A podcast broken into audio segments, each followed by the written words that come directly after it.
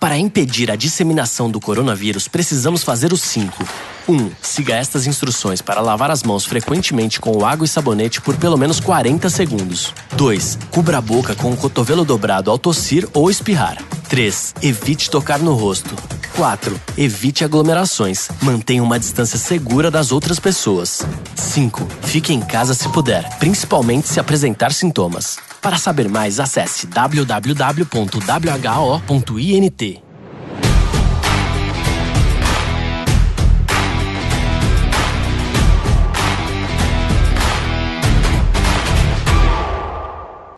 Boa noite, boa noite, amigos do Grande Prêmio, boa noite a todos que estão acompanhando nosso canal no YouTube. Está chegando mais um Cadeira Cativa, hoje num dia diferente, né? Depois que começou o Campeonato Mundial, a gente decidiu dar uma mudadinha na grade aqui do, do da nossa programação. O Cadeira Cativa passa de terça para quinta-feira. Agora que nós temos campeonato, temos é, mais do que falar, inclusive. O Cadeira Cativa, você sabe, é um programa que traz sempre jornalistas importantes para falar sobre Fórmula 1, sobre histórias do automobilismo.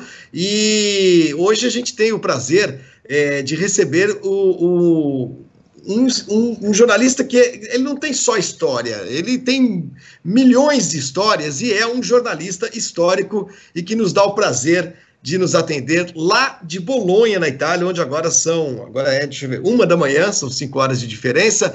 É, você já viu aí o nosso querido Luiz Alberto Pandini, já vou dar uma boa noite para ele, Panda, mas eu tenho que dar uma boa noite especialíssimo ao meu grande, queridíssimo amigo Cesare Maria Manucci. Boa tarde. 30 e poucos anos de, de auto sprint, uh, mais outros tantos de equipe nos Estados Unidos, morou aqui no Brasil. César, obrigado por você participar com a gente e é um obrigado. prazer te ver. É sempre um prazer conversar com vocês. Prazer é todo nosso, César. Muito bacana mesmo. Eu sei que é, já é madrugada e tá calor aí em Bolonha, né? Alguma coisa errada, porque. Nada. O Cesare fala muito bem português. O Cesare é, foi, morou aqui no Brasil. Quantos anos aqui de Brasil, Cesare? Bem, veja bem, quando tinha a Fórmula 1 no Rio, eu tinha janeiro, teste, então ficava janeiro, fevereiro, teste, março la corrida, emendava dezembro de férias, então fazia o grande sacrifício de ficar quatro meses no Rio, quando, in Itália era inverno. Então era uma lembrança muito, muito boa. Depois meu filho mora aí em Bauru, então... Ah, que legal, que legal. Por isso que o Chess ele fala tão bem português. É... Pandini, Luiz Alberto Pandini, meu caro amigo, tudo bom, Panda? O mute, olha o microfone, olha o microfone. Acho que o Panda está sem o microfone. Vamos lá. Não estou ouvindo o Pandini. Não sei. Agora é, tá o Panda está sem áudio. Deve ter, ele deve estar tá com alguma, algum cabo desconectado, já vai. É, é, ao vivo, é assim. Essa época, essa era de lives, viu, Cesare? Vamos ver agora. Agora veio? Agora sim, Panda. Boa ah, noite. Tudo então, bem? Boa noite. Então é. vamos começar de novo. Boa noite, Flávio. Boa noite, Cesare. Obrigado por falar com a gente. Eu tenho certeza que o pessoal daqui do Brasil vai gostar muito de ouvir as tuas histórias, Cesare. Eu tenho certeza, certeza absoluta. Olha, antes de entrar nos assuntos direto, deixa eu falar aqui, uma, dar uns recados é, obrigatórios. É, falar do clube de assinatura do Grande Prêmio no YouTube que tem três planos: o Poli, o Hat Trick e o Grand Chelem. Uh, e agradecer aqui, é só para ser membro, é só clicar aqui embaixo, você que está acompanhando a gente pelo YouTube, tem uma janelinha escrito Seja Membro, ou mandar as suas mensagens também pelo Super Chat para a gente ir é, jogando as perguntas e conversando com vocês ao longo de todo o programa. Agradecer aqui os agradecimentos especiais. O Rafael da Silva Coelho, Rafael da Silva Coelho, o canal Focus 1 Uh, o Clébio Júnior, o Wilker Salles e o João Franco, que são membros uh, é, especialíssimos do nosso clube uh, Grande Prêmio, né? Do Grande Prêmio no YouTube. Bom, gente, o assunto hoje é, é Ferrari, mas só que eu vou dar uma desvirtuada na pauta durante um, um, uma parte do programa e vocês vão entender por quê. É, eu estava apresentando agora no início o Cesare Manucci. O Cesare, é, como eu disse, trabalhou 32 anos na Auto Sprint, 30. né? 35.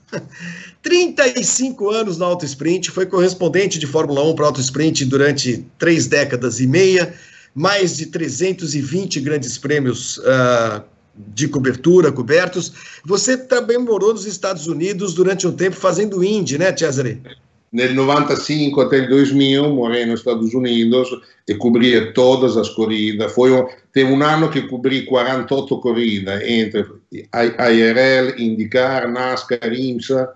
Foi, foi correspondente de vários jornais, jornais e revistas europeus para o L'Equipe também, né, Cesare? Também. Mora, morei três anos em New York e três anos em Miami che na realidade morar em New York para, para o sentido de corrida não tinha muita lógica, porém consegui o jornal que me deixasse lá, então foi muito bom.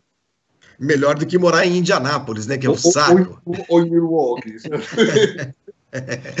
Muito bem. Então é o seguinte: antes da gente entrar no assunto para valer, Panda, você estava ouvindo agora a conversa antes de começar o programa. Eu acho que vale muito a pena a gente apresentar isso para vocês que estão acompanhando. O Cesare é autor é, de um livro uh, recém-publicado. Não tem muito tempo, né, Cesare? Quando é que foi publicado? Eu, em junho, no final do maio, em junho. Agora, portanto, né? Chama é. Time to Race é um livro que está em inglês e italiano, é isso, César? Só em inglês. Só em inglês, mas é um livro de 500 e poucas páginas que conta a história de vários importantíssimos personagens do, da história do automobilismo através dos seus relógios. Olha que coisa mais espetacular. César, primeiro me conta como é que foi essa ideia de fazer esse livro? Depois você vai mostrar algumas páginas Sim. e tudo mais. Olha, porque o negócio de relógio com corrida sempre teve uma ligação Sim. muito forte, né? Bravo, exatamente. O ligado de corrida e relógio sempre foi muito forte.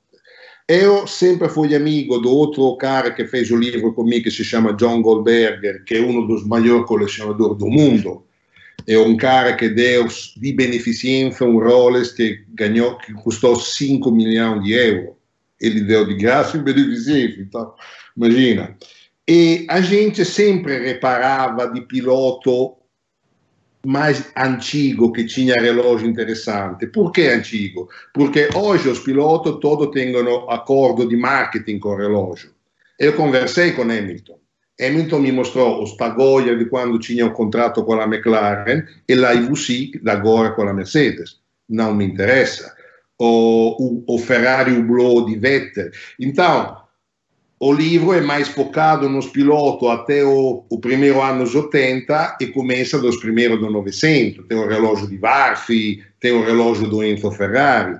E também, naquela época, nos anos 60, 70, os pilotos andavam pelados no paddock, sem camiseta, então dava para ver relógio. Hoje não dá para ver relógio. Então, depois, principalmente no automobilismo americano, tem muito a tradição de dar relógio de graça com gravura atrás. Então, realmente foi uma caça muito interessante, porque a gente encontrou relógio em todos os lugares do mundo. Só alguns eram ainda dono dos pilotos, outros eram vendidos. E chegou, a gente foi fazer um livro realmente diferente. Depois tem uma seção que fala dos relógios do circuito, então tem os velhos, o velho relógio que davano se você ganhava na Targa Florio, la 12 ore di Sebring, e a história do relógio de Le Mans que, sabe, que, que indica o, horário de corrida. Que começa a corrida? Desde o 1920 até hoje trocou de seis produtores de relógio. É interessante que uma vez eles só colocavam no relógio para os caras de Le Mans já isso era o máximo. Agora tem a Rolex e atrás tem um monte de dinheiro. Depois tem um capítulo que fala dos cronometristas, que é uma figura que hoje não existe mais, porque tem um computer que faz tempo. Mas uma vez os pilotos levavam o cronometrista dele na equipe. O último foi Alan Prost, que quando foi na McLaren levou Ambrose Nard, que era cronometrista dele, na Renault. Ma hoje o cronometrista, Campisce é um dos caras que conhece mais a história da Ferrari, foi o cronometrista da Ferrari por 25 anos. Hoje essa figura, essa figura não existe mais. Depois tem a história do relógio da Ferrari e da Porsche, que são as únicas duas fábricas que ainda continuam fazendo os. Eh, conversei muito com Marco Piccinini que me explicou como nos anos 80 a Ferrari fez o primeiro acordo com a Cartier comercial. Antes Ferrari mesmo comprava o relógio da dar de graça e colocava o cavallino eh, no, no relógio, coisa que hoje não dá para imaginar com todos os ligados de marketing que tem. Mas, igual você falou, eh, o ligado entre relógio e piloto sempre foi muito grande. Stewart, Stewart sempre é o símbolo da Rolex. Eu, agora, o Cesare, o, o Pandini já vai te fazer uma pergunta, mas não é só um, um, um livro com, com uh, fotos do piloto com relógios. Você foi atrás dos relógios, não, eles existem. Então aí são de colecionadores e tudo. São os relógios dele. Para te dar uma ideia, Briggs Cunningham, que foi um cara muito rico americano que fez carro para ganhar em Le Mans nos anos 50, depois fez barco e ganhou a Copa América de, de, de, de vela.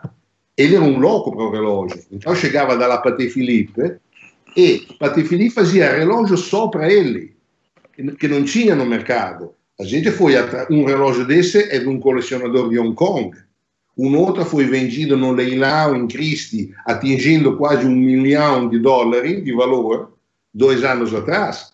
Então, é, no internet é um monte de, de blogueiros que falam de relógio de celebrity e di relógio di piloto, perché realmente è claro che na minha matéria falo sempre di cose particolari do piloto, non è la storia, per esempio, tem o capitolo di Nina Rind, che era aquela mulher linda, maravilhosa, que era a, era a esposa de Jochen Rindt, que eu acho que foi a mulher mais bonita que apareceu no box da Fórmula 1, ela tinha um relógio, que é uma história fantástica, que ele tinha dado de presente, depois ela brigou, mandou de volta em um envelope, e hoje esse relógio, que é um Universal, se chama Nina Rind.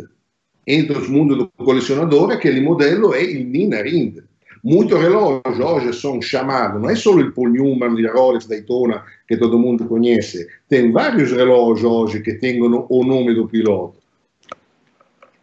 Mostra alguma coisa aí pra gente. Eu, eu, sei que todo mundo quer ver relógio do Ayrton Senna, por exemplo. O Senna era um cara que usava relógio, todo Olha, mundo sabe, tinha contratos e tudo mais. Eu tenho que agradecer muito Bianca Senna, que entendeu na hora a importância do livro, ela ajudou muito a gente e mostrou para nós, mandamos um fotógrafo a São Paulo a tirar as fotos, o relógio original do Ayrton.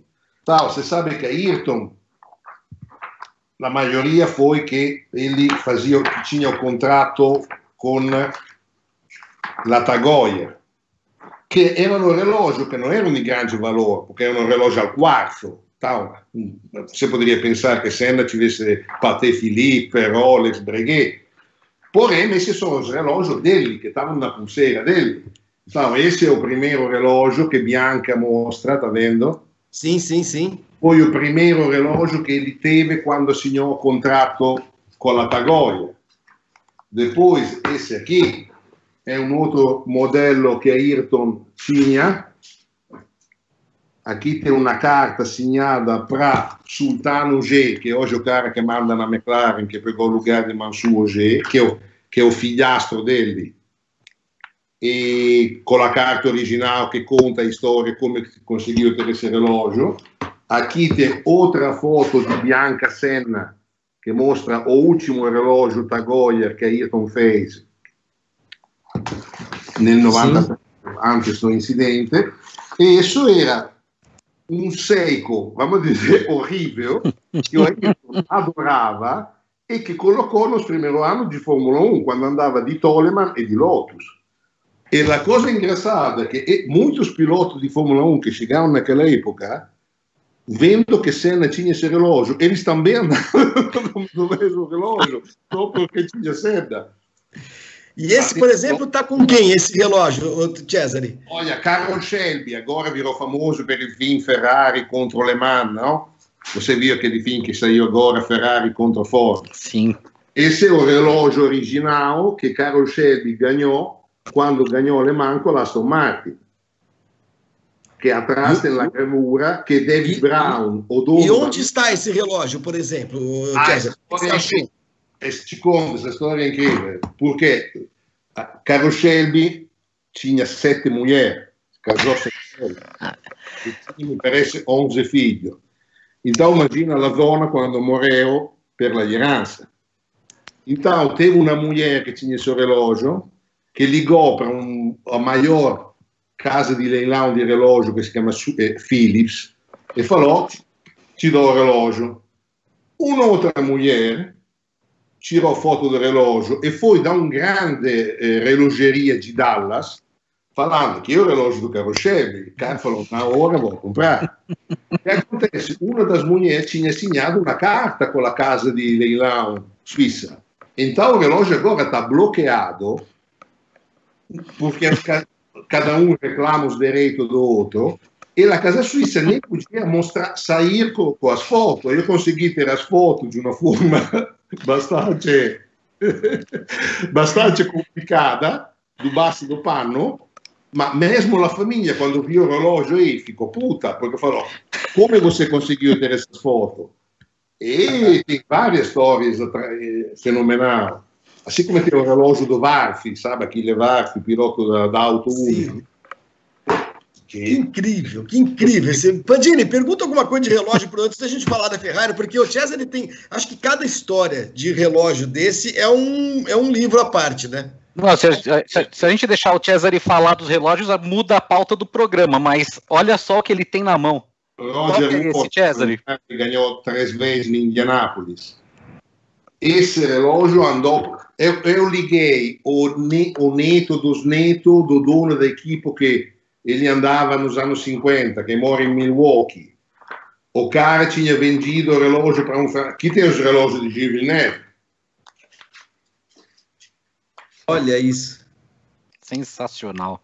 Que demais. E depois também, Flávio, tem muito falso nesse mercado. Uhum. Pode te contar, três meses atrás, um museu na casa de Enzo Ferrari, sabe que tem dois museus, tem a Galeria Ferrari Maranello e o Museu Enzo Ferrari mostrou um 20 relógio falando que eram de piloto eh, dos anos 50, vários pilotos. Io na hora reparei che il relógio era un falso, perché c'è una produzione enorme di relógio falso della mille miglia. È un cara aperto di Modena che invadia il mondo con il relógio falso degli, della mille miglia. Il problema è che questi relógio sono di un cara che lavora na Ferrari E quando conversei con ele, no início non tinha visto il relógio, perché mi falarono che ele tinha o relógio di Luigi Fagioli, che fu un pilota importante. E eu vi o relógio, na hora falei, olha que esses relógios são falsos. Ele falou, não, não, mas paguei uma fortuna. Eh. Então mostrei o verdadeiro relógio se você ganhava a mille miglia, que não tem nada a ver. Até tem relógio com erro de gramática, porque o nome certo é Coppa delle Mille Miglia. Aí estava escrito Coppa della Mille Miglia. Se você vai no internet, tem dois relógios diferentes, com número atrás diferente. Os dois falano che o relógio di Castellotti, quando ganhou a Mille Miglia nel 56, e nenhum dos dois é verdadeiro. Ma o problema è che muitos vendono esse relógio, come posso dire, in boa fé, perché eles não têm a cultura específica dessa coisa para reparar que são falsos. Então, tem que, se, tem que se mexer. Umas semanas atrás, um cara me mandou uma foto num relógio, inventou uma história falando que Luigi Chinetti, sabe aquilo que importava as Ferrari nos Estados Unidos, deu uhum. graça para a mulher de Ferrari. Então, eu chamei Piero Ferrari e falei, vem cá, você já viu esse relógio? Falou, nunca. Porém, graças porque eu tenho a sorte de ter um ligado muito estreito com Piero Ferrari, que fez o prefácio do livro também, mas é, uma coisa interessante, também porque se um relógio não é de ninguém, vale 10 mil. Se o relógio de um piloto famoso, vale 100 mil. Então, Cesare, de todos, esse relógio do Carol Shelby, esse bloqueado, foi o que te deu mais trabalho para fotografar ou algum foi ainda mais complicado para chegar? Não, alguns foram complicados porque tinha que mandar a pessoa na casa dele. Per esempio, o relógio de Tony Brooks, sabe o piloto da Vanval e da Ferrari. O problema é que Tony Brooks hoje tem 89 anos ed è una persona ainda muito gentil, porém hoje tem, amanhã não se sabe. Então, com o fotógrafo, falei: tem que ir agora. Ele falou: ah, mas agora é difícil ter com o avião, pegar o voo para ir na casa dele, vou esperar quatro meses. Falou: não, com uma pessoa de 89 anos, você não pode esperar quatro meses, porque pode ser que amanhã ele não tem. E, e, e, em alguns casos foi bastante complicado. Que incrível, cara. Que sensacional. Incrível. Mostra a capa do livro de novo, Cesare. Depois a gente vai contar. Olha, que sensacional. Isso dá para comprar aqui do Brasil, por exemplo, Cesare? A gente tem quatro distribuidores. Acho que você tem que ver o distribuidor americano que se chama Odinki. Eles acham que vende. Ou se você vai no Amazon.com, dá para comprar. No Amazon encontra. No Amazon encontra. Que demais. E vem o um segundo volume por aí, né? No, é, é, é a capa dura, sabe a caixa onde você coloca? Ah, tá. A coisa exterior é laranjada e a capa do livro é verde. Não, mas você falou que talvez saia um segundo. Sim, sim, o segundo volume já a gente está trabalhando, já metade, do, metade das páginas é feita. Acho que em maio do ano que vem o livro está feito. E a, a, a, pauta é a mesma, só os relógios autênticos, ou aí você vai entrar idêntico, nesses atuais? Idêntica. Já a gente eh, tem o relógio di Campari, quando ganhou o Gran Premio di Francia del 1922, con tutta la gravura dell'Alfa Romeo atrás. No, tento... Sabe o que? Eu gostaria que você me, me ajudasse a encontrar relógio di bra piloto brasileiro, porque nesse livro tem Emerson Fittipaldi. E eu tentei várias vezes porque eu vi que Luiz Pereira Bueno tinha tirato foto che tinha un Neuer Montreal que é um relógio bonito. Porém, se você tem ligado com a família, contato dele, que eles ainda tenham esse relógio, assim como agora comprei o livro di, come si chiama cara che o primeiro brasileiro che correu na Fórmula 1 na Europa. Chico Landi. Chico Landi, comprei o livro para ver se tem um relógio que dá para ver para começar a procurar. Mas se você tem contato com a família dele, eh, eu gostaria de colocar mais piloto brasileiro. Aliás, eu posso te contar uma historinha? Se a família ainda tem relógio, vamos tirar a foto da filha ou da mulher dele que mostra o relógio, então isso é a autenticidade. Vamos eu posso contar uma historinha curiosa para você sobre o relógio do Chico Landi? Claro. Numa das últimas provas na Gávea, que foi nos, nos anos 50, né? Em 52 é, ou 54, é, é. não lembro. Uh, ganhou Emanuel de Grafenried. É. E Emanuel de Grafenried ganhou um relógio por ter vencido a prova. Quando ele abriu o relógio, estava escrito: ao vencedor do tal Grande Prêmio da Gávea, Chico Landi. e pensa que eu falei com, com o filho de, de, de Grafenried, ele me falou que não tem mais relógio. Então ele deve ter perdido esse relógio. Mas olha Vamos que história linda. O relógio já estava reservado para o Já estava decidido. fantástico, fantástico, incrível, incrível mesmo. Muito bom. Cesare, daqui a pouco a gente volta a falar do livro. Ah. Deixa eu dar um alô aqui para o pessoal que está entrando no Superchat. É, pessoal que está super interessado, entusiasmado com, com as histórias, como aqui o, o deixa eu ver aqui, a Marina Kondratovic, quero esse livro, que foda! Ela falou, deve ser demais mesmo. Uh, o César ia vir para o Brasil agora em julho para visitar o filho dele. É provável que ele poderia trazer alguns, mas não vai dar mais, porque nós estamos fechados. Esperando que em dezembro a situação seja melhor. Sim, sim. Se der para você vir, seria ótimo. Uh, deixa eu ver aqui, quem mais está falando de. Uh, de, de, uh, nesse livro conta a história do mito Pierluigi Martini, pergunta o G. Ceará. Tem relógio do Martini, tem? Tem relógio do Pierluigi Martini, você acha que não? Muito bom, deixa eu ver aqui que mais. Pedro Borralho. Estou né, citando alguns nomes, tá? Vinícius Casado, Sid Nelson, muito obrigado a todos. Continuem mandando mensagens aqui. E agora nós vamos falar, nós vamos entrar no tema uh, que a gente tinha proposto para o programa de hoje, depois da primeira corrida da temporada, da vitória da Mercedes, com muita facilidade, e de um desempenho muito ruim da Ferrari. Cesare, uh, a Ferrari foi notícia antes de o campeonato começar. Ah, algumas semanas antes, enquanto estava todo mundo com as fábricas fechadas, é, todo mundo esperando um calendário. aparece o Vettel e avisa que não vai mais ficar na equipe. Isso já detonou a primeira crise ferrarista do ano antes de o ano começar. César, o que, que aconteceu exatamente? É verdade que a Ferrari não quis nem saber de renovar o contrato com, com o Vettel? Isso é verdade, 100%. Olha, Vettel é um cara que sempre fala, como, dico, come falam os indianos, de língua dritta. Nunca, Vettel muito raramente fala mentira ou besteira. E, o problema, aquilo que eu acho um pouco estranho é que todo mundo ficou surpreso das performances da Ferrari na Áustria, quando tudo isso era já claro nas últimas cinco corridas do ano passado.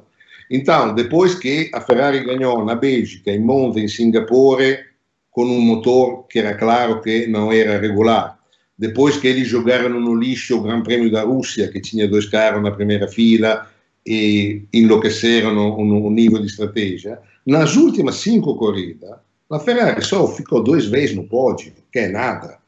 Porque já em Austin, quando eles reduziram o motor, porque o pepino tinha explodido com a FIA e já a FIA estava começando a investigar, o motor não andava mais nada. Naquela época tinha jornalista que falava que o carro não andava em velocidade porque tinha o vento contrário, como se o vento bloqueasse um carro vermelho, não um carro plateado. Então, a crise técnica do motor da Ferrari já começou em Austin em outubro do ano passado. Depois, durante o inverno, tinha aquele acordo realmente desgraçado que a Ferrari fez com a FIA. Mas desgraçado per la Ferrari, na realidade. Porque, tudo bem, eles colocaram no baixo do pano que tinha um motor irregular. Deixaram as vitórias em três Gran Premi, tudo bem. Mas olha o que, que eles deixaram na mesa. Cinco anni di rinnovazione di contratto do Leclerc, che come dizera o figlio di Todd ti vuoi lasciare l'aposentadoria per la vita tutta. Cinque anni. Ninguém rinnova per cinque anni. La Ferrari accettò il budget cap, che è una cosa completamente contro la filosofia. Per la Ferrari era só falar non quiero budget cap che non tinha jeito. Fez parte do accordo. La Ferrari aceitou de congelar o regulamento técnico 2020-2021. Sabe que agora pode trocar algumas peças só com os token, que é exatamente o contrário que deveria fazer se você tem um carro que não é competitivo. Então, ouvir a Ferrari hoje, que, que já fala, é 2021 serão dois anos, vamos aprender, vamos a, amadurecer, e já fala no 2022, é loucura total. Claro que dentro desse esquema explodiu a coisa do Vettel, e isso também foi uma concessão que foi feita para a família toda, porque Leclerc não queria ninguém que atrapalhasse ele. Até os jornalistas escreveram que a Ferrari não pegou Ricciardo porque Ricciardo custava muito. E Ricciardo foi na McLaren, que a McLaren está quebrada. Está pensando de eh, alugar o museu dos carros dele e pedir um préstito de 150 milhões de dólares, senão não tinha dinheiro para enfrentar a temporada. Então imagina quanto a McLaren deve ter pago a Ricciardo. E a Ferrari foi pegar Sainz, que é, que é brincadeira. Então, claro que todo esse esquema, a situação de Vettel, como eu posso dizer, é quase secundária. Claro, eles têm um piloto. Eu duvido que vão terminar o campeonato. Porém, o problema Vettel não é agora. O problema Vettel existe desde que existe o motor híbrido e existe o brake by wire. Vettel nunca conseguiu se adaptar a isso. Sabe o brake by wire você tem que frear, não tem mais o cabo do freio. Então o piloto perde aquele contato físico com o pedal do freio. E isso sempre foi a força de Vettel. Eu lembro, fez várias entrevistas a Giorgio Scanelli, sabe que foi um engenheiro de Schumacher, de Senna. Uhum. Ele sempre falou que o ponto de força, seja de Schumacher, seja de Vettel, era no, na freagem. Até eles utilizavam peças do freio só para ele, tipo rotor dos freios, a bomba dos freios, per la violência mais rápida que conseguiam colocar no freio.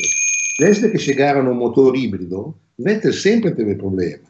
Lembri che con Ricciardo na Red Bull nel 2014, Ricciardo ganhou três corridas, ele nenhum.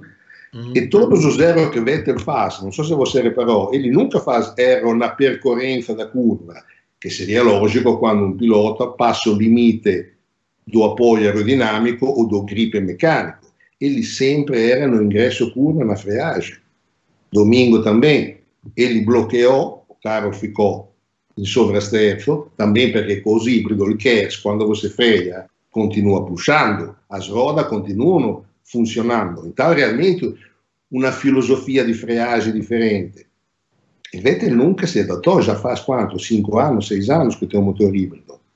Però io duvido che Vettel va a incontrare alguém até que exista um motor híbrido, até que exista um KERS que vai pegar ele e vai, e vai pagar quanto ele está acostumado. Triste porque ele foi realmente um grande piloto.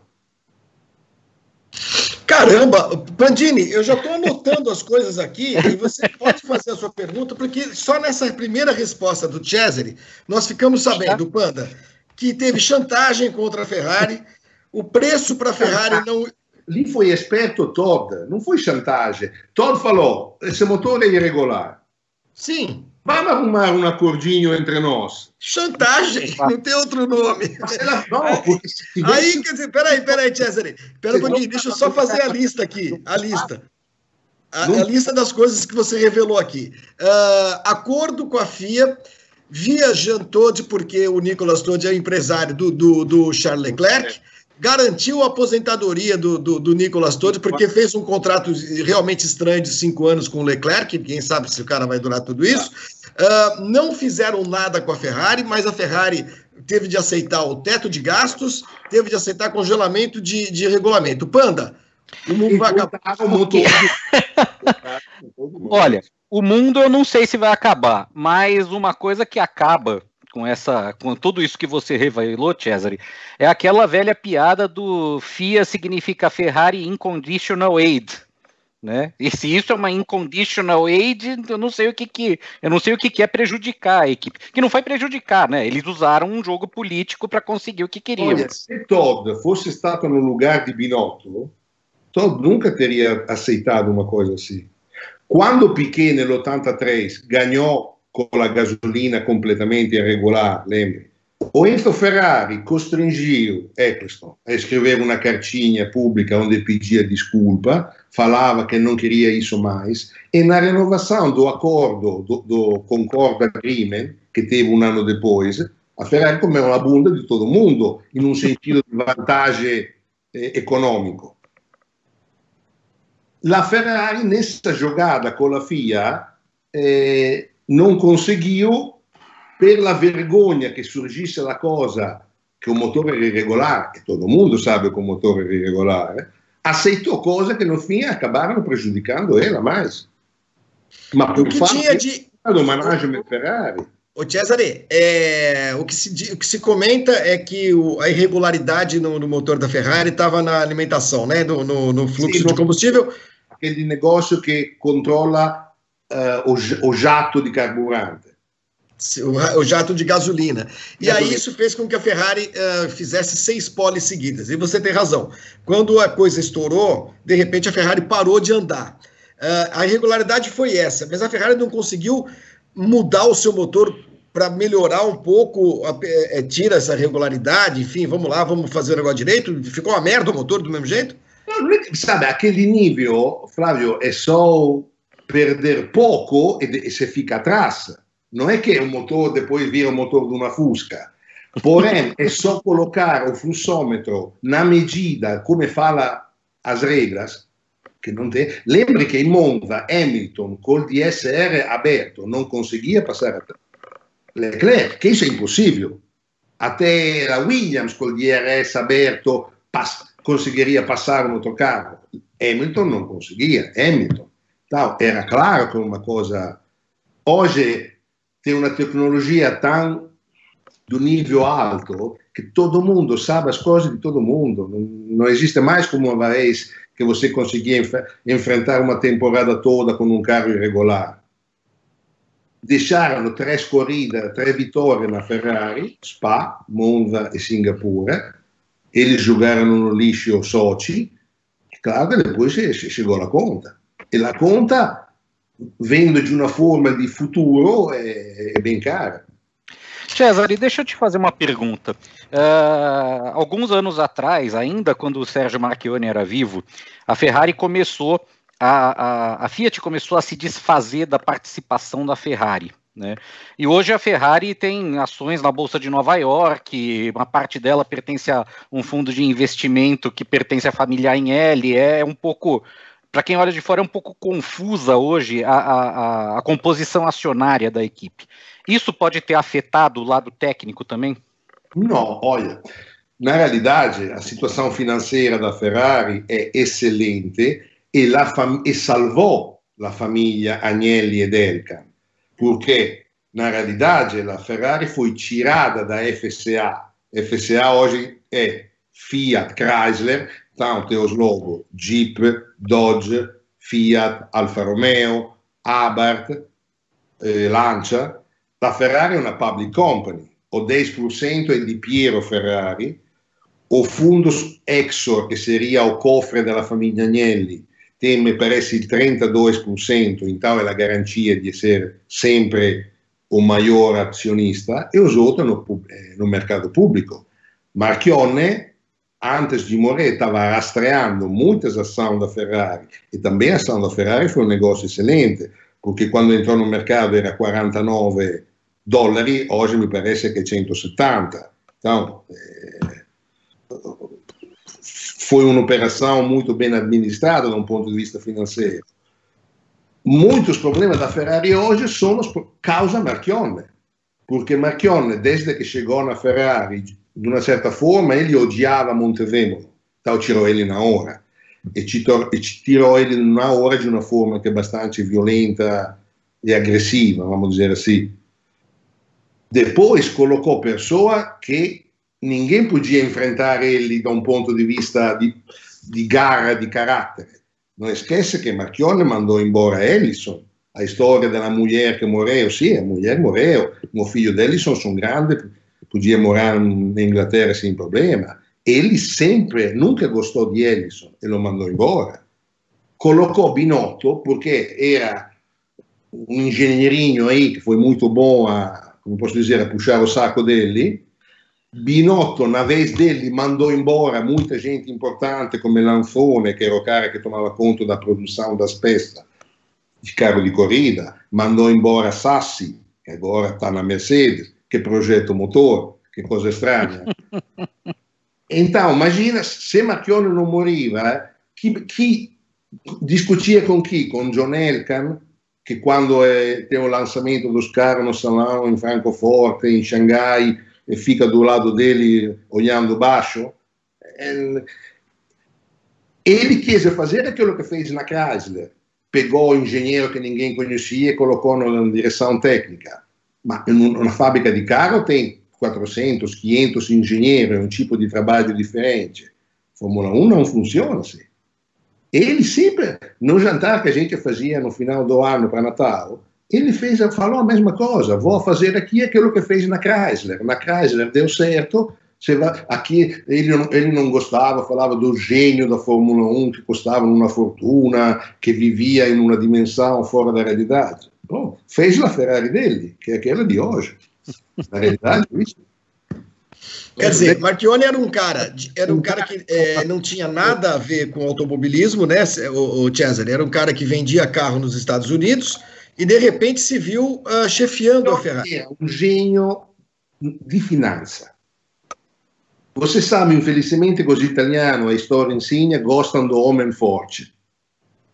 Então, Marchione, no imaginário dos italianos, da opinião pública, é o cara que dava certo. Até falavam, ah, um dia ele deveria entrar na política, vai acertar todas as coisas.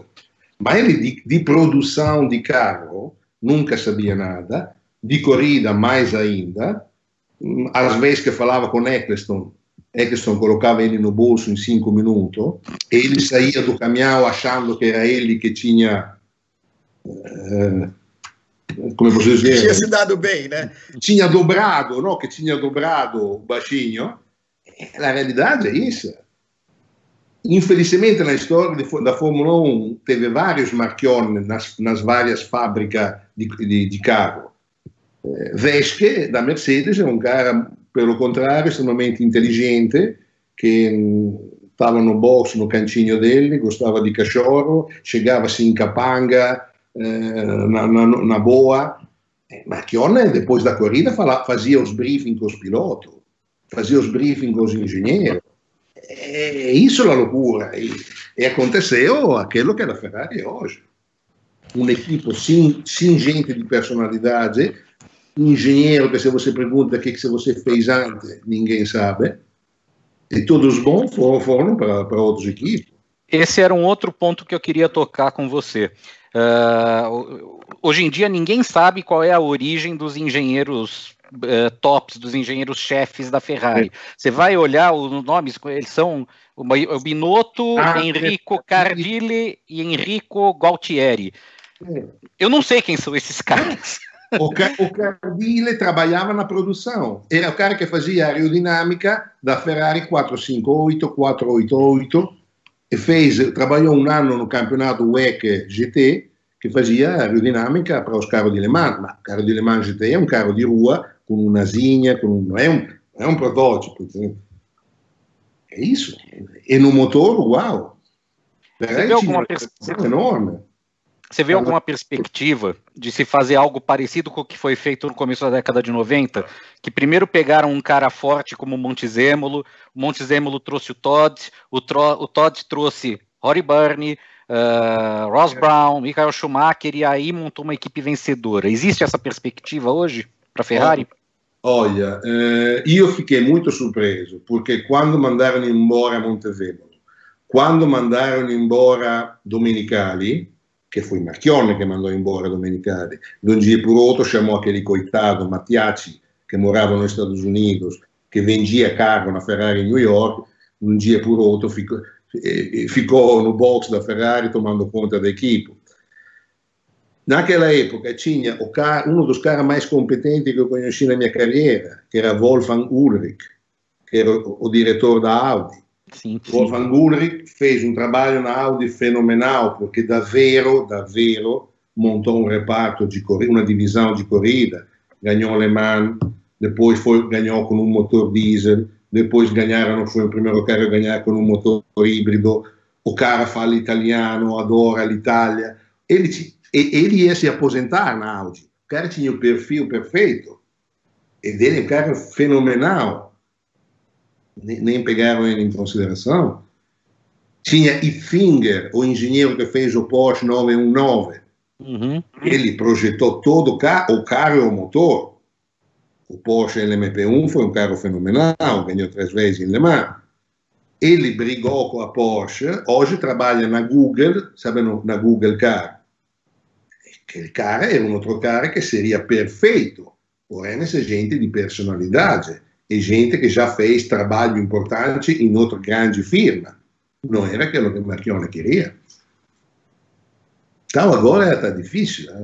Ô, ô, ô Cesare, é, outro cara que foi uma surpresa para muita gente foi o Arriva Bene, né? Que era um cara da Philip Morris, um cara que vendia cigarro. O cara nem sabia falar inglês direito. Conte, conte, conte, conte mais, fale mais da Riva Bene, que eu achava uma simpatia. A gente ia lá para a Madonna de Campilho, ficava bebendo com ele, ele era divertidíssimo. Perfeito, era a dimensão dele. Aquela era a dimensão dele. É, aquela era a dimensão dele. Tomar conta da Ferrari é uma outra coisa. E não como é, é que vai parar na Ferrari? Isso que não dá para entender, gente. Ah, isso é fácil, porque ele era o cara che, dava, che, che, che assegnava o cheque per la Ferrari, che a verba da Philip Morris era ele che... Então, per Marchionne, ele viu que mexia com dinheiro, então já isso era importante para ele. Depois, os dois eram no conselho de administração da Juventus. Depois, arriva bene, era na comissão Fórmula 1, representando a Philip Morris, porque na comissão Fórmula 1 tem dois patrocinadores também. Não, e também era um cara che se Marchione falava uma coisa, arriva bene, falava tudo bem, padrão. Então, era o perfil perfeito para ele. O problema foi quando arriva bene começou a brigar com Binotto. Que Binotto sempre foi o mais querido di, di Marchione. Então, quando chegaram a brigar no Gran Prêmio da China, do, do Japão, dois anos atrás, aí foi claro, e, tinha, tinha, que escolher um cara, Binotto falou, eu vou, vou sair, duvido que tinha ninguém que ia pegar ele, mas uma cabeça dos dois. Eu vou sair, vai para onde, né, meu filho? a situação é essa. É triste ver uma equipe que na, eu comecei a trabalhar no Auto Spring, foi Enzo Ferrari que me colocou aí, não, sempre teve grande personalidade, mesmo em momento difícil. Pensa nos anos 85, 86, 87, foram anos... Hoje na Ferrari é isso aqui. Gente anda no boxe, que é aquilo, não sei. Até o cara do café mudou, viu, Pandini? O cara que serviu o cafezinho lá também mudou. O... Ele deve ter falado alguma coisa que o Marchione não gostou. Ah, é... O Touro, lembra do Touro, nosso, o, o, o segurança? Não está mais lá, né, o Cesare? Tão bacana. O que? Touro, lembra? Gino Rosato? Sì. Beh, Gino, eh, eh, come posso te dire, eh, pareceria una piada no universo di Jean Todt, perché sabe che Gino Rosato começou a trabalhar che no Gran Premio do Canadá levava o sacco di batata na Hospitality Ferrari. Depois Todd gostou dele, falava francês, falava italiano, chamou ele na Ferrari. No início, come meccanico, assim fazia o espião, porque escutava as coisas que falava um mecânico, sabe? Os mecânicos entre eles falam.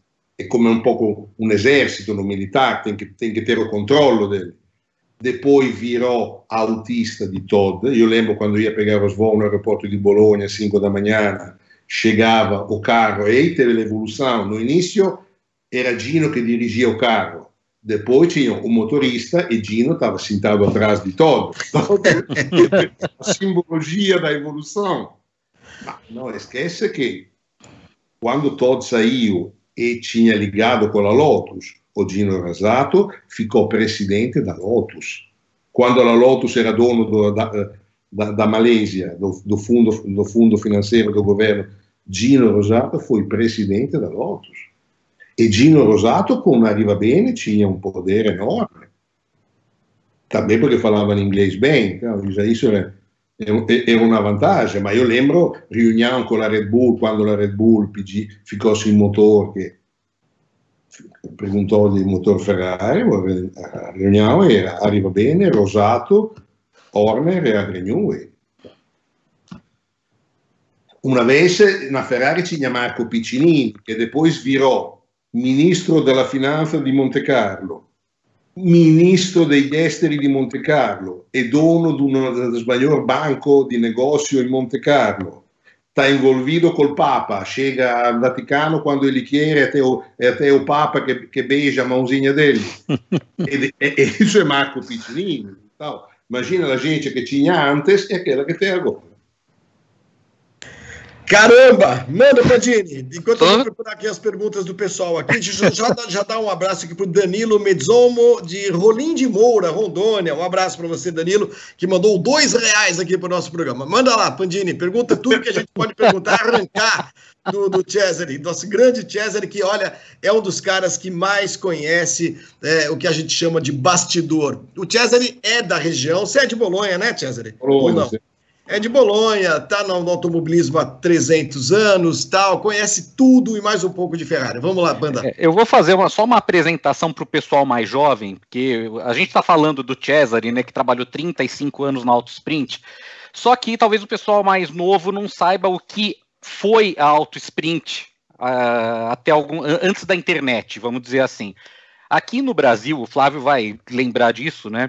A gente acompanhava o automobilismo internacional basicamente pela leitura de revistas estrangeiras e Autosprint era uma leitura obrigatória, era uma das leituras obrigatórias de todo mundo, acho que não só aqui no Brasil, mas em todo mundo, é, para quem cobria automobilismo, era leitura obrigatória, principalmente para saber o que, que se passava dentro da Ferrari, né?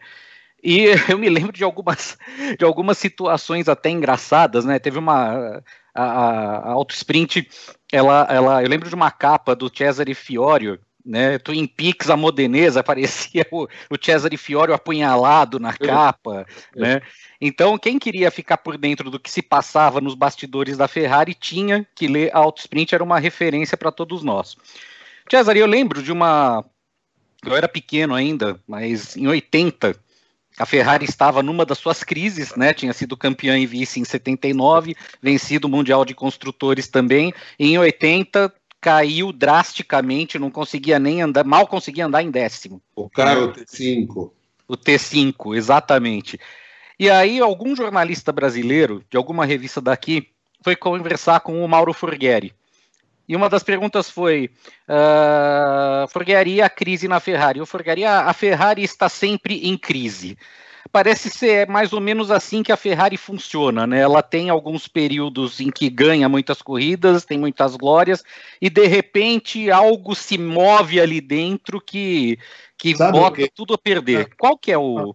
Uma vez o negócio da Ferrari era um negócio pequeno porque o mundo das corridas era um negócio pequeno, porque os pilotos ganhavam pouco dinheiro, não era um esporte muito rico. Hoje a Ferrari é uma situação de grande poder e de grande dinheiro, porque se você faz a avaliação financeira da Ferrari, calcula o valor da ação, quanta ação tem, a Ferrari tem um valor enorme, enorme, como as, as maioria da, as corporates mais famosas do mundo. Sabe, o logo Ferrari considerado com Coca-Cola e Mac os três logos principais no mundo. Então, hoje a Ferrari é objeto de pressão, briga de poder, porque o bolão é muito, muito, muito grande. Uma vez era um bolão pequeno, uma vez a Ferrari, eh, Forghieri sempre falava como um pesadelo quando tinha que fazer lá 24 horas de Daytonas, ele, seis mecânicos e três carros. ficou praticamente quatro dias sem dormir, mas realmente sem dormir. E, foi, e depois foi aquele ano que ganharam três carros na última volta. Então, uma vez a Ferrari era uma, era uma outra coisa, não tinha nada a ver com aquilo. Mas isso é normal, porque também a McLaren hoje é uma outra coisa. O problema é que a Ferrari hoje é um centro de poder muito grande. Cioè, o ano passado o incontro entre o governo italiano e alemão com, com Angela Merkel e o primeiro-ministro che era Renzi foi feito em Maranello, na Ferrari. Então, imagina o símbolo dessa, dessa coisa, né? o, o, o encontro dos dois governos foi feito na Ferrari. Ô Cesare, é, os melhores anos da Ferrari aconteceram entre 96 uh, e 2005, quando o Schumacher parou, 2006, né? Ainda assim, o Schumacher levou algum tempo para ganhar campeonato, né? 96 pegou um carro muito ruim, 97 teve aquela disputa com o Villeneuve até o final, uh, 98, 99, 99 quebrou a perna, então foi ganhar em 2000, no quinto ano. Mas a hora que engatou também, ganhou cinco seguidos. Muita gente diz, Cesare, que isso só foi possível porque a, a cúpula que, da Ferrari, quem, quem começou a tomar conta da Fórmula 1 era um francês, era um inglês, era o, o Rory Byrne, que é australiano, não é isso, Pandini? É, é australiano. Sul-africano. Sul-africano, perdão. Uh, e, que o, e o piloto alemão uh, em que os italianos ficavam reduzidos, relegados, perdão, a, a, a, papéis secundários, menos importantes. Você concorda com essa tese? Não, de jeito nenhum, mas por um motivo muito simples. Em primeiro lugar, teve outra época que a Ferrari mandou da mesma forma, pensa nos anos 52, 53, a Ferrari ganhou todas as corridas fora de uma, e nel 64 isso, e, e veja bem, toda na realidade sempre fui muito atento a dar importância ao lado italiano della Ferrari. Não esquece que a primeira coisa que Todd fez quando chegou na Ferrari, mandou embora John Barnard, que ainda tinha o escritório dele na Inglaterra. O, o período, como eu posso dizer, mais triste para os italianos na Ferrari não foi de jeito nenhum aquilo, foi nel 1989 e 90, quando Barnard chegou e falou vocês não sabem fazer nada, vocês são todos incompetentes, eu, você quer que trabalhe para você, tem que me cobrir de ouro, tem que fazer a GTO na Inglaterra, que era aquela fábrica. E lá a Ferrari fazia tudo, desenvolvimento aerodinâmico, mecânico. Maranello tinha uma época que fazia só o motor, aquele foi o momento mais triste. Mas Todd e Barnard conseguiu aquilo porque a Ferrari tinha acabado de morrer, não tinha, problema para ganhar corrida. Desde que chegou Montevemolo, Todd, na hora entenderam que aquela coisa tinha que ser resolvida. Hum, Rory Byrne era um dos projetistas do carro, ninguém via ele, ele vivia trancado. Eh, não, não penso, e, e também você, você esqueceu Nigel Stepney, que era inglês, que era o chefe dos mecânicos. Porém, não, aquilo foi uma juntura di gente di grandissimo talento, realmente, di grandissimo talento, e di ego muito grande, porém conseguiram trabalhar todo mundo junto. Você sabe que é difícil quando você tem gente de grande ego trabalhar. Aí teve uma mágica e per sete anni, otto anni, as coisas foram fenomenais. Ele e é quase uma mágica mesmo, né, César? Porque é, como dizer que o Brasil é uma fábrica de pilotos porque teve Emerson, Piquet e Senna um atrás do outro. Isso é uma mágica, né, César? Não tem uma explicação muito lógica, né? Olha, mágica tem tempo limitado também, né? Não dura para sempre. Acho que uma temporada sem piloto brasileiro é triste.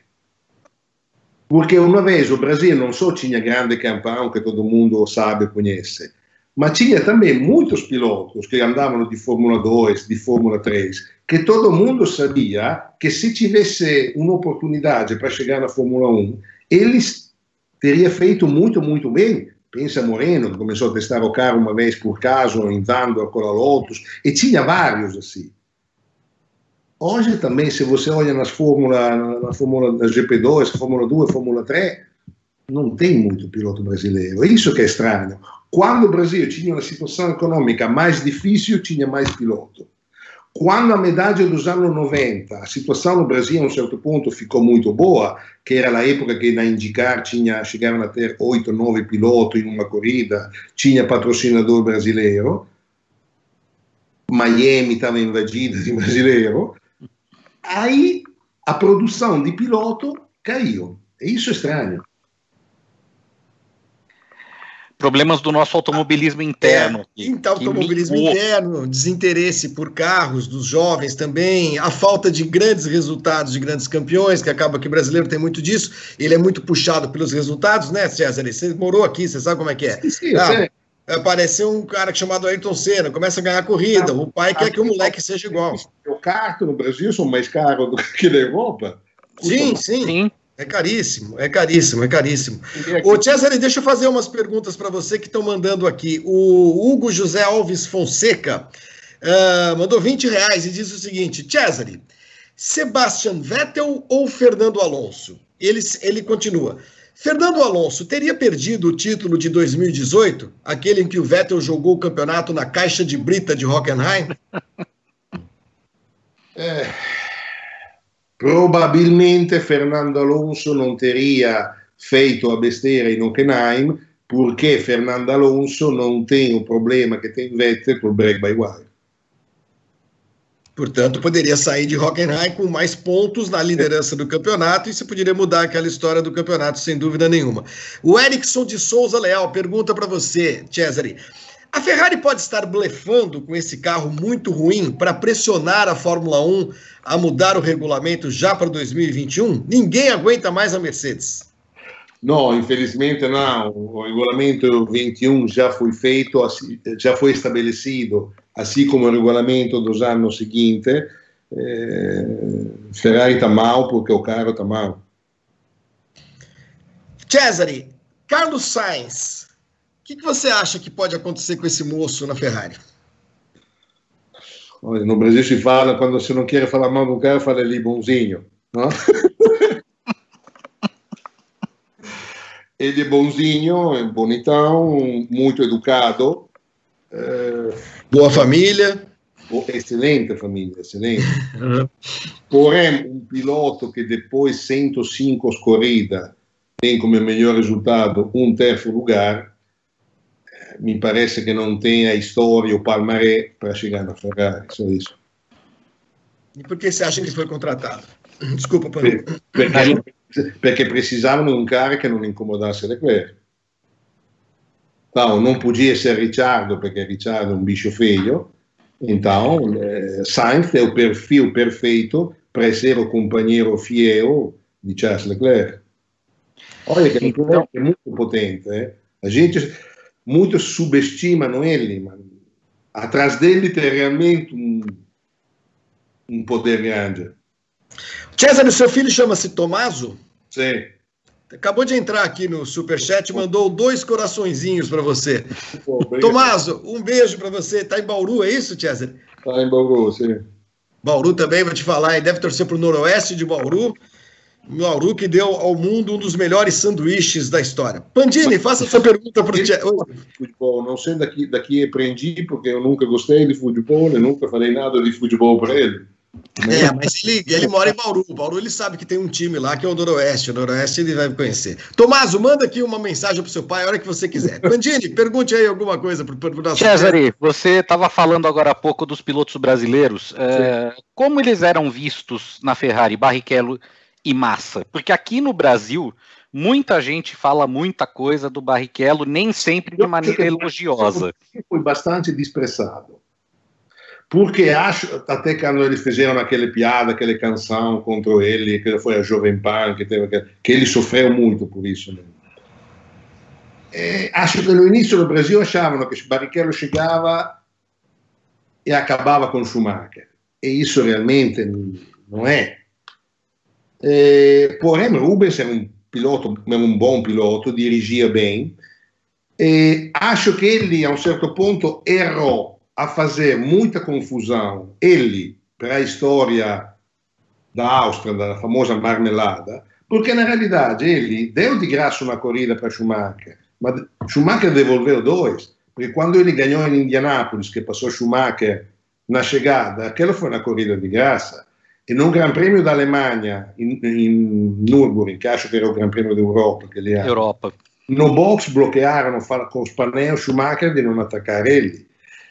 Porém, Rubens na Ferrari foi, foi visto bem, come a maioria dos pilotos brasileiros. Ma, per esempio, quando Massa foi constrangido a, a não atacar Alonso, foi in Hockenheim, mi parece, mm. todo mundo achou que foi um absurdo. Felipe, eh, se non ci avesse o trambique di, Singapore di Briatore, non so se ganhava o campeonato do mundo, ma ele sempre fez um bom trabalho na Ferrari, tem, tem que reconhecer. A gente fez um programa aqui outro dia, uh, Pandini e, e Cesare, tentando discutir isso. Barrichello ou Massa, quem foi melhor na Ferrari? Para os italianos em geral, algum foi melhor do que o outro? Cesare, ou estão no mesmo nível? Para mim foi um pouco melhor Barrichello. Uhum. Era rápido, era Rubens.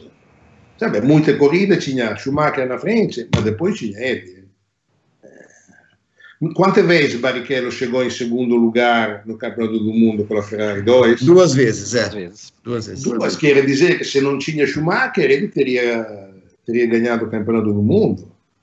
Depois, vamos dizer que naquela época de Schumacher foi uma época que não teve grande, grande piloto come in comparação na época di Senna, di Piquet, di Mansell e di Prost, perché no fine o maior rival, rivali di, di Schumacher erano Montoya, Coulthard, a última parte da carreira do Hakkinen, vamos dizer Villeneuve, é. Villeneuve que teve uma vida bastante fácil Schumacher nesse sentido.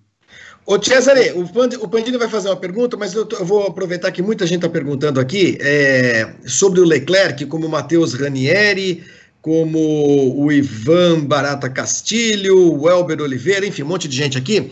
Uh, o Leclerc aqui no Brasil, Cesare, ele de repente no ano passado ele foi adotado assim por uma, uma parte da imprensa, uma parte dos torcedores em redes sociais, porque ele tem uma cara de coitadinho, ele tem aquela coisa meio sofrida, né? Do garoto da comunidade de Mônaco, dos morros, da, da, da, né? Então, ele parece, ele, ele, lembra muito Senna, aquela coisa toda.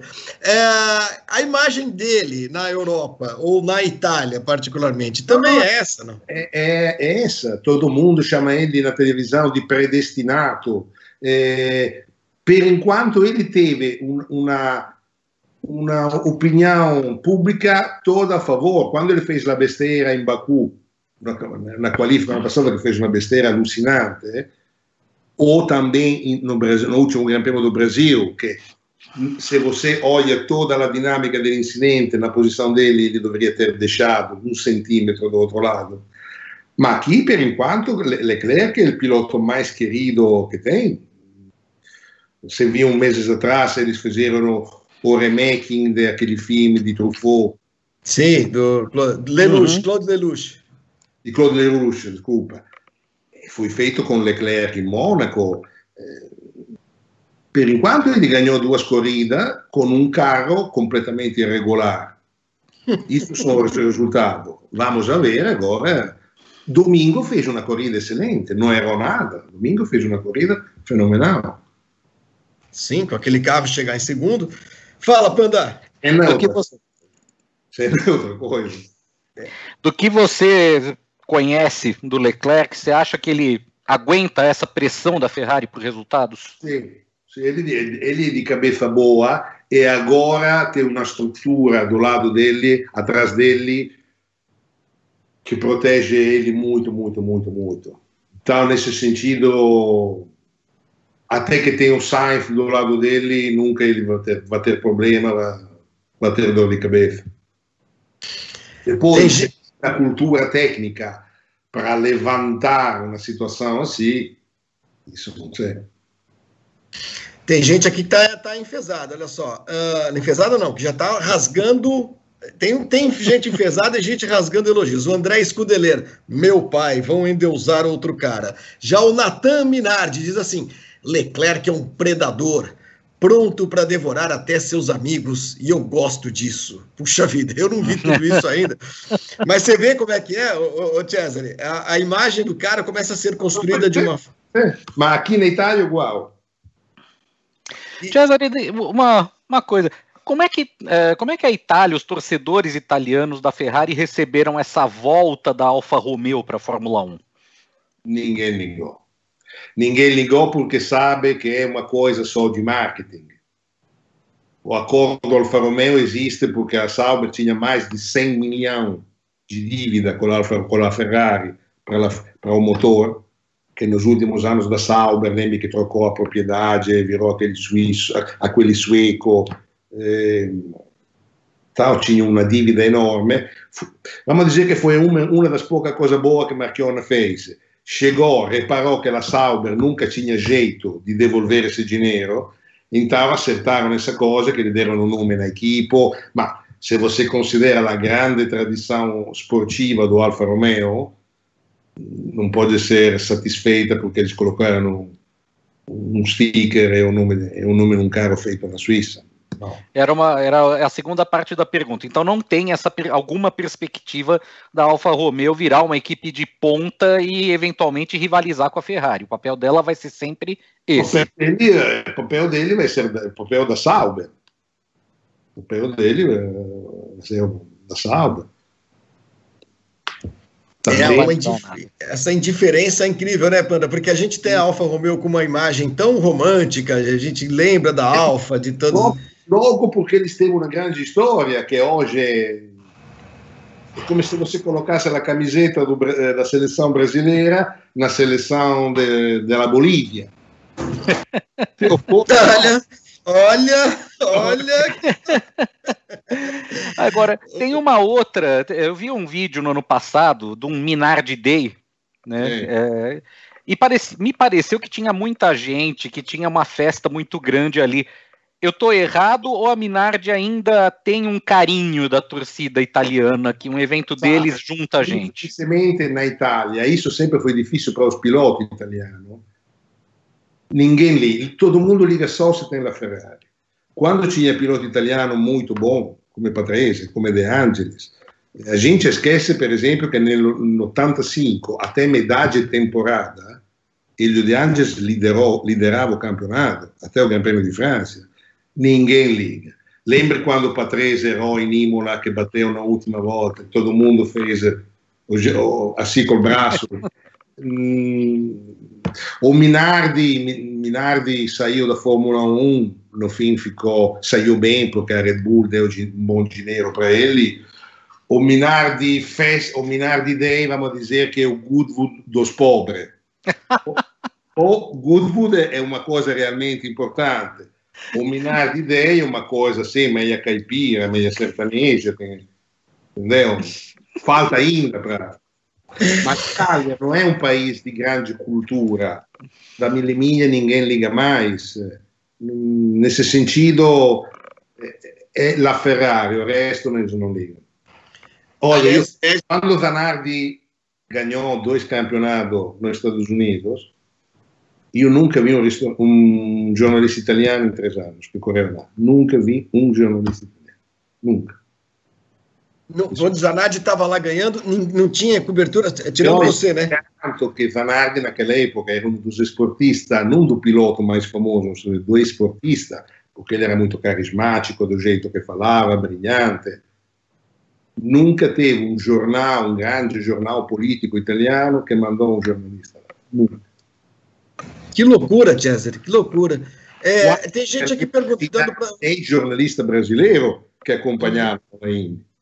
Sim.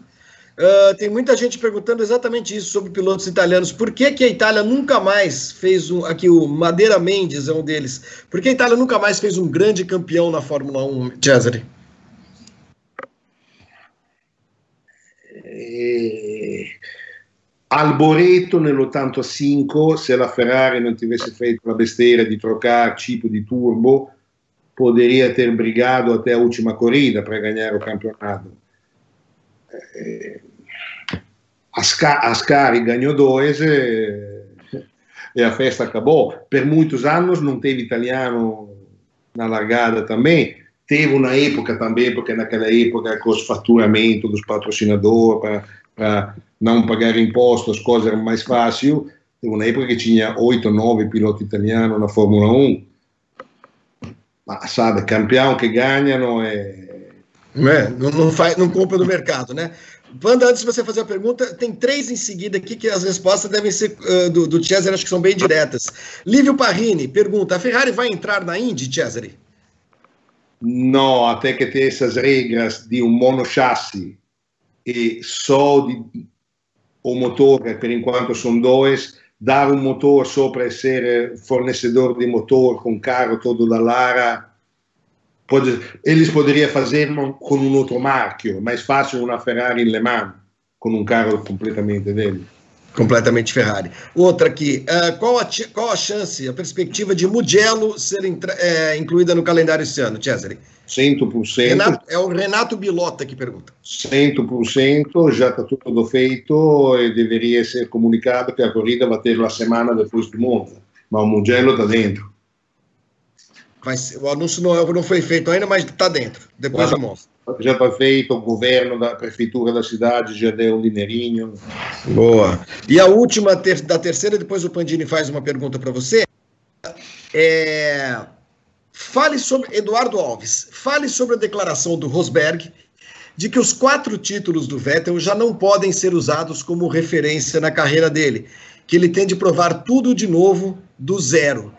Isso vai muito ao encontro do que você está falando, Cesare, que o, que o Vettel tem uma dificuldade com esses novos motores. Isso é de conhecimento geral? Os pilotos é. sabem, os caras olham para ele e falam, puta, esse cara não sabe brecar, esse cara é uma merda. Flávio, se você vai ver o jornal, quando o Vettel chegou na Ferrari, ele e o engenheiro falavam na coletiva normal, esse inverno vamos a trabalhar muito para ajudar Sebastian a se adaptar ao break by wire.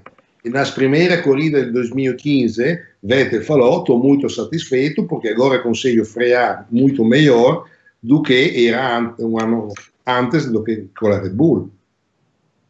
Mas isso é um problema, olha, bastante complicado. Eu descobri, falando muito com os pilotos do WEC, porque no WEC o freagem é mais complicado ainda, porque eles têm um KERS que gera mais energia realmente come brecar com a PlayStation, uguale.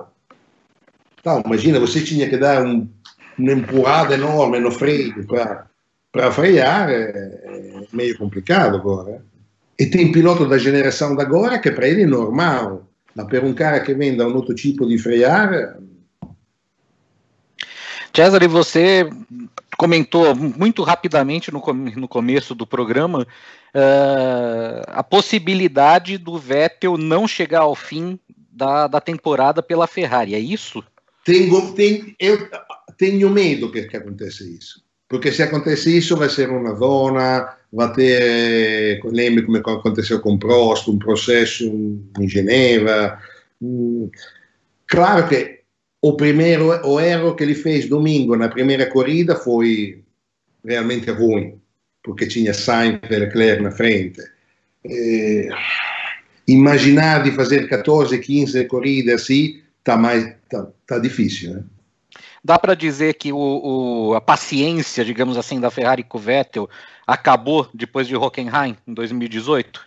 É, Hockenheim foi um, um ponto um ponto importante, sem dúvida. Mas poi teve Monza, quando ele eh, rodò na, segunda chicana, teve Monza o ano passado quando ele virou eh, alla chicana Scari, ele fez muitos erros. Ed è strano perché se você olha na Red Bull, ele quase nunca errava. Nunca errava. Não, ele ganhou quatro campeonatos do mundo, o cara é bom, não dá para pegar. Né? Pode, pode ganhar, mas fazer erro. Vettel nunca Vettel ganhou, una, ganhou o Campeonato d'Italia con la Toro Rosso di una forma fantastica, fantastica, liderando da ponta a ponta. È triste vedere essa evolução de um, de um piloto. Você pessoalmente acha que ele continua na Fórmula 1, Cesare? Penso che no, ma non perché ele não quer, por falta di escolho. Uhum. Não, falta de equipe, né? Falta de equipe. Melhor ficar paradinho uma temporada Pois. E o que, que você está achando da volta do Alonso para o ano que vem? É Não, é marketing ou tem alguma chance de dar certo? 90% marketing. Não esquece que Alonso, o ano passado, ele pagou a, tempo, a, a corrida de Indianápolis. Né? Uhum. O segundo ano foi ele que pagou tudo.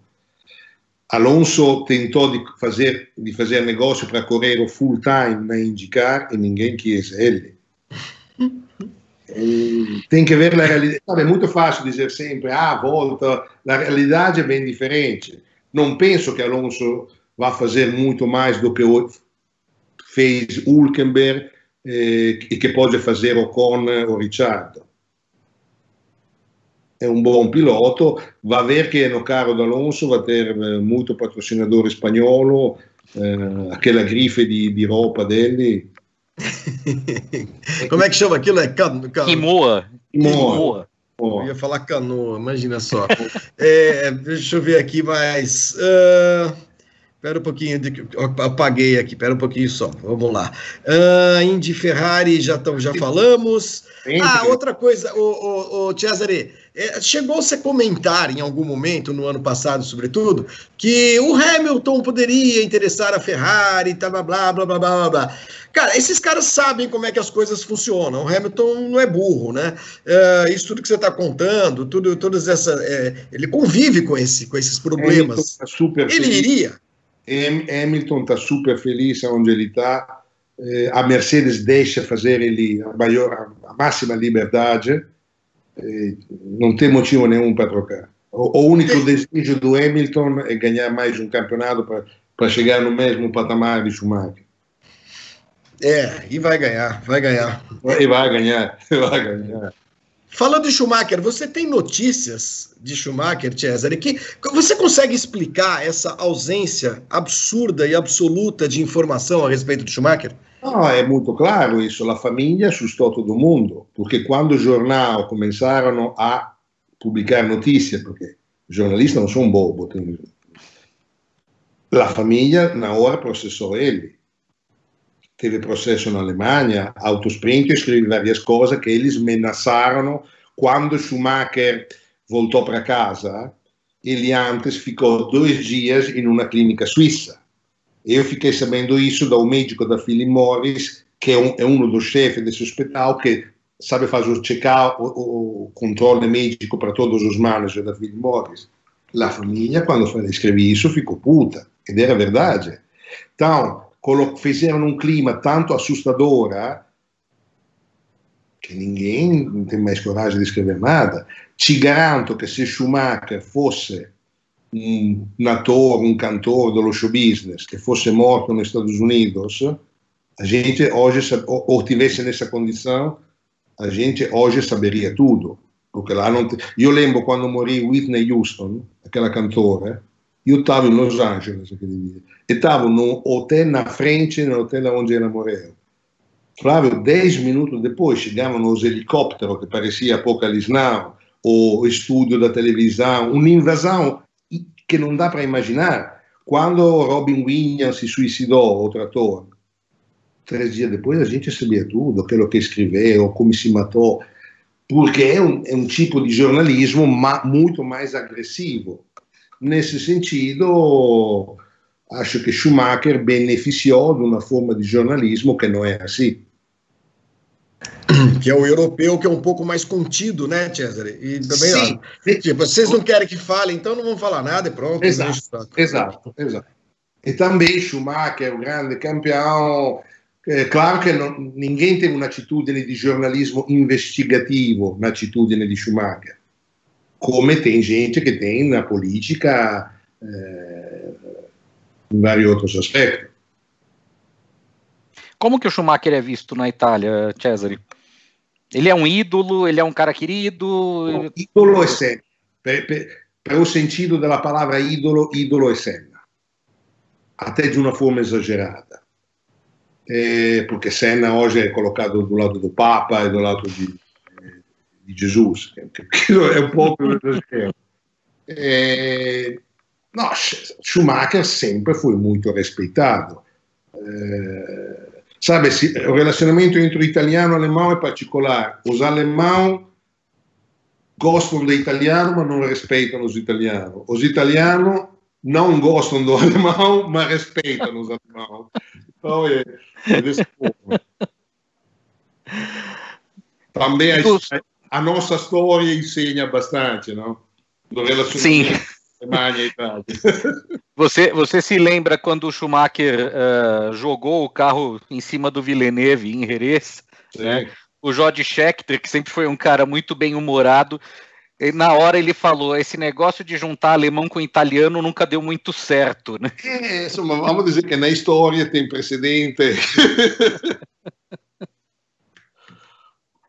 Porém, claro que Schumacher fez milagre porém nunca entrou no coração das pessoas como Senna, nem se compara. E dos pilotos e... da Ferrari, qual que os italianos ainda veneram? Villeneuve, talvez, o Gili? Villeneuve, Villeneuve, Villeneuve, Villeneuve até de uma forma exagerada. Sabe, Villeneuve e Senna têm dois pontos em comum. Os dois morreram na, na, na frente da televisão. Isso faz uma, faz uma diferença enorme, transforma o sujeito num, num parte. É. Fangio morreu velhinho na cama. Uhum. É. Cesare, são duas e meia da manhã aí em Bolonha. Eu acho que não é nem justo eu te segurar mais tempo aqui. Foi um prazer. Foi um prazer. Eu queria te agradecer demais. As tuas eu histórias são ótimas. E eu queria te pedir para a gente voltar a fazer o programa daqui a algumas semanas, alguns meses. Você tem os meus contatos, me chama. Faço questão. Mostra o livro de novo, por favor. Preciso, ou, ou, você, Pandini, também você vai atrás de algum relógio de piloto brasileiro. Vou, vou te ajudar nisso aí. Esse relógio que você falou, aonde está agora? Não tenho ideia, deveria estar com o Grafenried, mas você falou que ele. mas eu posso, eu tenho contato com a família do Chico Landi, né? E posso ver, verificar com eles o que, que eles têm para te mostrar. Em algumas páginas se entende o tipo, o tipo de trabalho. Eu pego o teu contato com o Flávio, assim que ah, eu tiver legal. uma novidade. Cesare, grazie mille. Foi um prazer conversar com vocês. Boa noite. Obrigado, Cesare. Foi um prazer Valeu. te conhecer. Grande abraço. Muito obrigado ao Cesare Manucci, Cesare Maria Manucci. Pandini, foi demais. O Cesare, o Cesare a gente está acostumado a, a, conviver com ele mais eu do que você, provavelmente, porque durante muitos anos o Cesare, eu também na, na cobertura da Fórmula 1, a gente dividia muita coisa, saía para jantar, conversava e tal. E o fato dele falar português ajuda muito, né? Porque ele gosta muito do Brasil e se interessava muito pelas coisas do Brasil. Cada história, Panda! Sensacional. O cara, na primeira pergunta que você fez, ele já soltou umas seis revelações meio bombásticas, né? Totalmente, totalmente. Agora, esse negócio da Ferrari, Flávio, é, o, o, buraco é muito mais embaixo, né? O, o que o Cesare falou, é, ele mencionou vários nomes, né? Wolfgang uhum.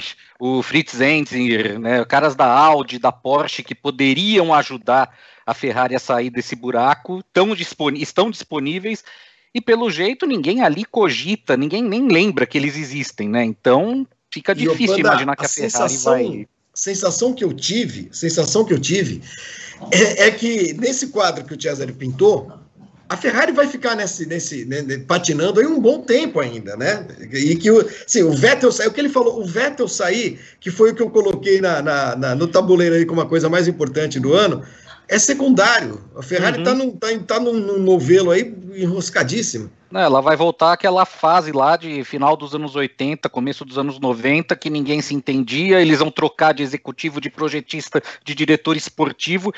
E, por melhor que o cara seja, é capaz, ainda periga o cara não ter condição de levar a Ferrari adiante. O Cesare Fiore. É o Leclerc. Uhum. É, não. E Le... além de tudo, e o Leclerc também. E o Leclerc seja, né? também, uhum. exatamente. O Cesare Fiore na década de 90, o cara tinha vindo da Lancia de rally, o cara ganhou tudo nos rallies. Teoricamente era o cara, né?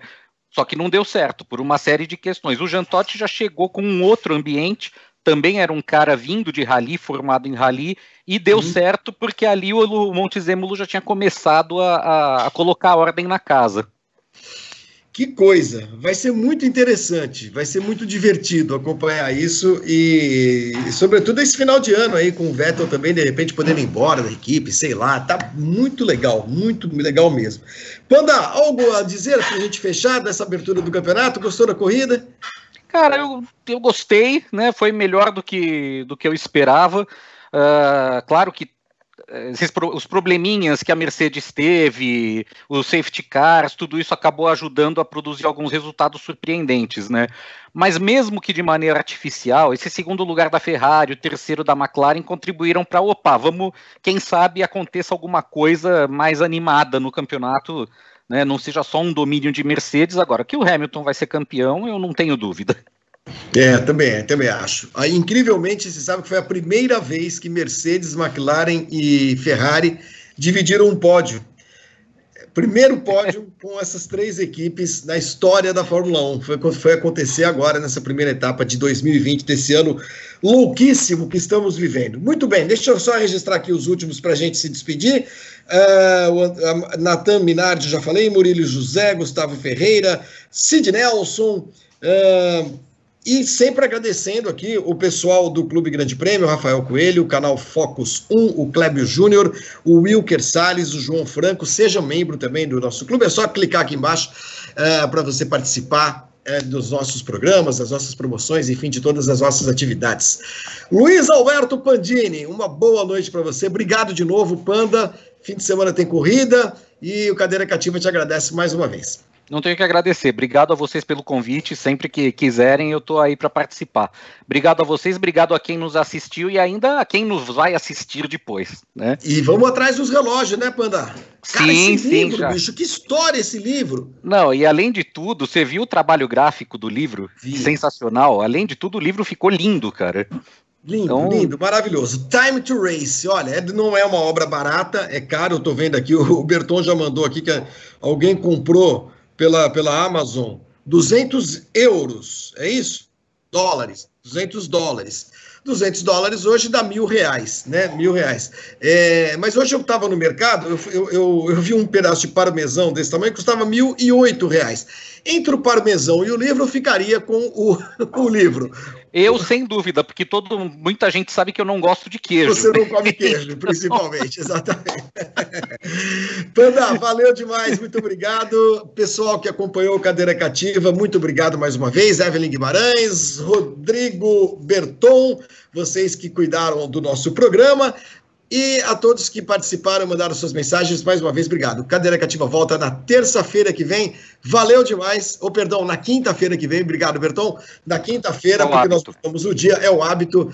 E então, até lá. Valeu, gente. Um abraço. Tchau, tchau. Um abraço.